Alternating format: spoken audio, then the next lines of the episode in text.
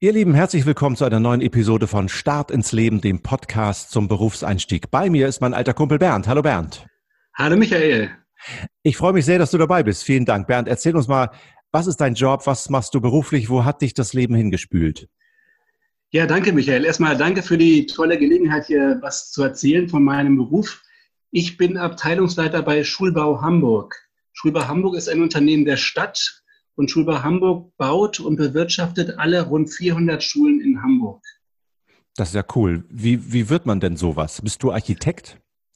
Das ist eine gute Frage. Und äh, alle, mit denen ich arbeite, denken immer ganz schnell, ich bin Architekt oder Ingenieur. Das bin ich aber gar nicht. Ich bin äh, Volkswirt. Ich habe Volkswirtschaft studiert damals und bin dann über das Studium in die Stadt gegangen, habe hier in der Stadt angefangen zu arbeiten und äh, habe dann verschiedene Tätigkeiten gemacht äh, in der Wirtschaftsförderung, in der Finanzpolitik, im Immobilienbereich und bin dann als Führungskraft auf verschiedenen Ebenen tätig gewesen in der Stadt, für die Stadt und äh, bin dann letztlich gelandet in einem sehr untypischen Bereich für Ökonomen, für Volkswirte, nämlich im Baubereich äh, für den Schulbau.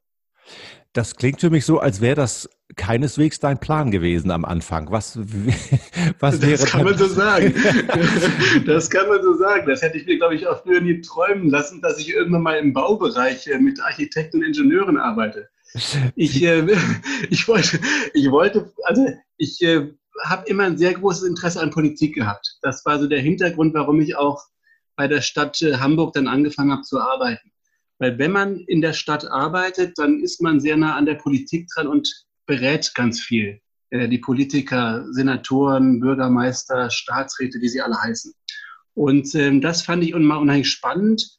Und ich habe äh, deswegen das Wirtschaftliche verbunden mit dem Politischen und habe dann in der Stadt damit angefangen zu arbeiten. Und wenn man dann für die Stadt arbeitet, hat man wahnsinnig viele Möglichkeiten. Das ist das Spannende daran.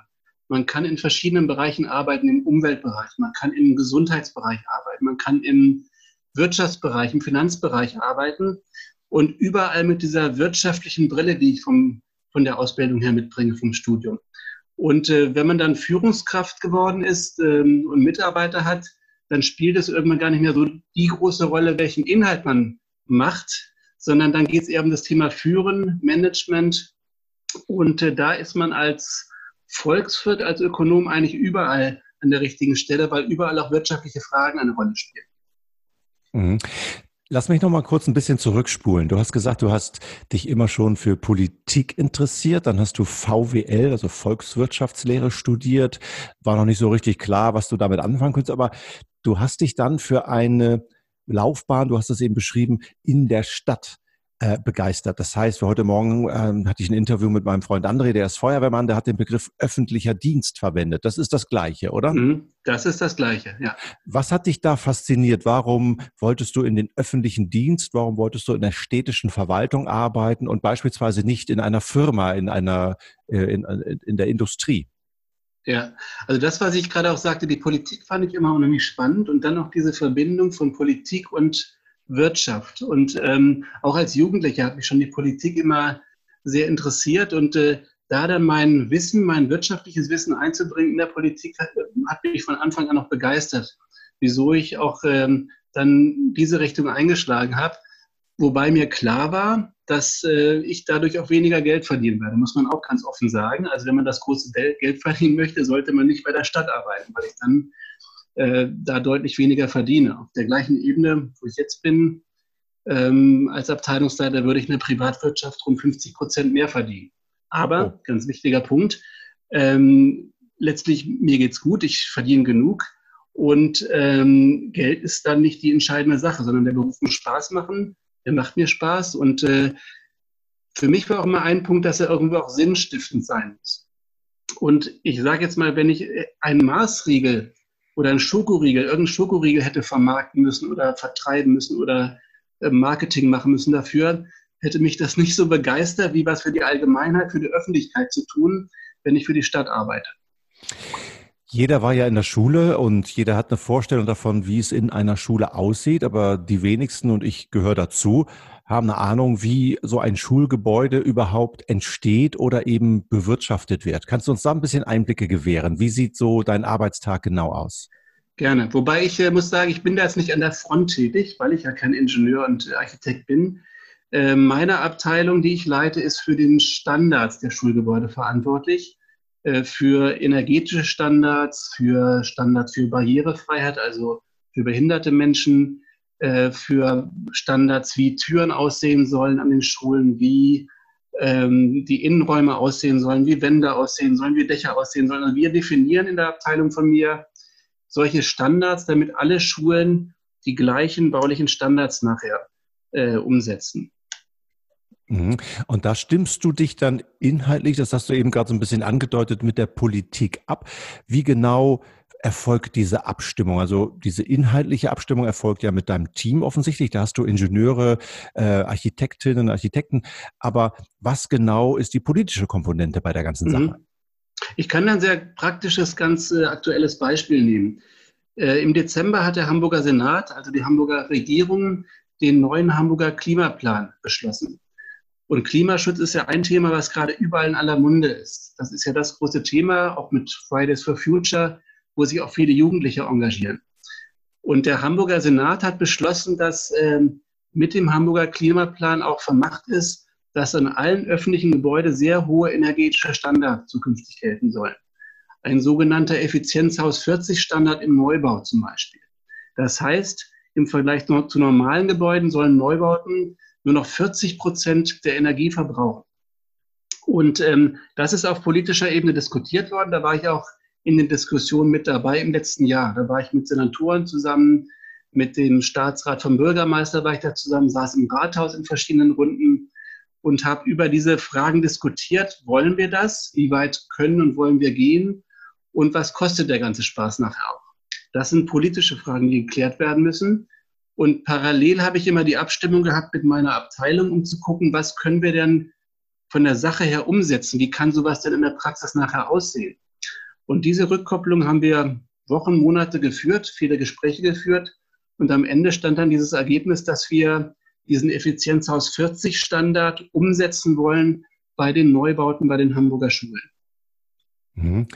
Diese technischen äh, Details und technischen Themen, das ist ja das eine. Da gibt es offensichtlich Vorgaben oder eben auch einen Dialog mit der Politik. Auf der anderen Seite kostet, kostet das ja alles Geld. Das heißt, das Geld, was du ähm, in Schulen investierst, das sind Steuergelder. Welche Diskussionen führst du da? Das ist äh, keine einfache Sache, weil man immer weiß, das sind keine, keine privaten Gelder, es sind tatsächlich Gelder des Steuerzahlers. Ähm, und äh, da muss man schon sehr sorgfältig damit umgehen. Ähm, und das ist ja immer die, die Diskussion, ähm, wo setzt man politische Schwerpunkte? Beim Klimaschutz ist es relativ einfach. Da ist ein breiter politischer Konsens, auch von der Mehrheit der Bevölkerung, die sagt, wir wollen und müssen etwas für den Klimaschutz tun. Und deswegen ist es da ziemlich einfach zu sagen, da stecken wir dann auch bewusst Geld rein, weil das ein politischer Schwerpunkt ist. Ähm, und das ist auch kein Geheimnis, das weiß auch jeder, dass äh, richtig erhöhte energetische Standards bei Gebäuden deutlich mehr kosten als bisher. Das ist so. Mhm. Und wie gehst du dann da genau vor? Ähm, setzt du das einfach um und präsentierst dem Bürgermeister hinterher die Rechnung oder musst du erstmal sozusagen ausrechnen, was das wahrscheinlich kosten wird und dann so eine Art Budget einwerben, der dann in dem äh, Haushalt der Stadt Hamburg irgendwo vorbereitet wird? Das Ergebnis entsteht im Prozess, im, im Gespräch. Ähm, ich, in den Gesprächen mit, äh, mit den Senatoren, im Gespräch mit den Fachleuten, äh, in der Rückkopplung über diese ganzen Gesprächsrunden entsteht so ein Bild Schritt für Schritt, wo man sagt, so das ist das, wo wir fachlich hinwollen. Das ist der Standard. Und äh, ich habe dabei auch ganz praktisch mal vorgelegt, so eine Folie mit verschiedenen Varianten, die wir äh, umsetzen können, äh, mit verschiedenen Graden der energetischen Sanierung und auch Neubauten, äh, mit den Kosten, die dahinter stecken. Und natürlich, je höher ich rangehe, je schärfer ich sanieren will, je höher die energetischen Standards sein sollen, desto teurer wird das Ganze. Und dann kann man auf der Palette von, weiß nicht, fünf bis zehn Varianten auswählen, was sinnvoll ist und was auch noch finanzierbar ist und was dann auch letztlich die Politik möchte. Und dann haben wir uns auf der Grundlage entschieden und äh, das Geld wird dann nachher auch im Haushalt der Stadt veranschlagt. Ich kenne das nur aus der Tagesschau, dass Politik natürlich gekennzeichnet ist von einer großen Meinungsvielfalt. Da können wir ja auch froh drüber sein, dass wir in einem solchen Land leben, in dem das möglich ist. Wie stellt sich das für dich in deinem Job dar? Ist es manchmal schwer auszuhalten, sozusagen diese verschiedenen Positionen auch zu berücksichtigen und auszutarieren? Das ist nicht einfach und äh, das ähm, ist tatsächlich auch ein Riesenunterschied zur Privatwirtschaft. Also man muss schon, das muss man auch offen sagen, ein dickes Fell haben und auch ähm, äh, ja eine gewisse Resistenz haben, was auch so Rückschläge angeht. Also man, man produziert auch einiges für die Schublade, muss man auch sagen, weil man einfach Dinge vorbereitet, äh, auch Ideen entwickelt für die Politik, die nachher so gar nicht umgesetzt werden. Äh, wenn man damit umgehen kann, ist es gut. Wenn nicht, dann wird es schwierig. Und ich weiß auch von einigen Kollegen, die aus der Privatwirtschaft gekommen sind, die da sehr überrascht waren, dass man nicht Dinge einfach überlegt und entscheidet und umsetzt, sondern viele verschiedene Akteure mit dabei sind und viele Diskussionen geführt werden mit Behördenvertretern, mit ähm, Politikern, um überhaupt Dinge umzusetzen. Das Spannende ist tatsächlich, dass man halt Dinge auch umsetzen kann, die eine große Breitenwirkung haben und in der Gesellschaft eine Menge bewirken kann, weil man doch einen großen Einfluss hat, auch gerade auf der Ebene von Führungskräften und sehr nah an den Politikern dran ist und dann auch Ideen, wenn man sie überzeugend rüberbringt, umsetzen kann. Mhm. Für wen ist dieses Umfeld besonders geeignet? Du hast am Anfang gesagt, wie deine, wie dein Werdegang war und was dich begeistert hat. Kannst du das verallgemeinern? Wenn ich als junger Mensch heute von der Schule abgehe, woran erkenne ich an mir, ich wäre vielleicht besonders geeignet für die Arbeit im öffentlichen Dienst, vielleicht sogar eben in diesem politisch manchmal brisanten Umfeld, in dem du tätig bist? Mhm. Also auf jeden Fall soll man, sollte man politisches Interesse mitbringen, dass man sagt, man, man kann damit was anfangen ähm, und möchte, und das ist ganz wichtig, auch möchte auch was für die Öffentlichkeit tun. Und hat auch Spaß daran, für die Öffentlichkeit etwas zu tun und auch Ideen zu entwickeln und sich da einzubringen. Äh, das ist, denke ich, ganz, ganz wichtig. Ähm, und wie gesagt, man muss auch ein bisschen ähm, ja, resistent sein, wenn Dinge halt nicht sofort so klappen oder nicht sofort so umgesetzt werden, wie man sich das vielleicht vorgestellt hat, weil einfach viele verschiedene Diskussionen dort geführt werden.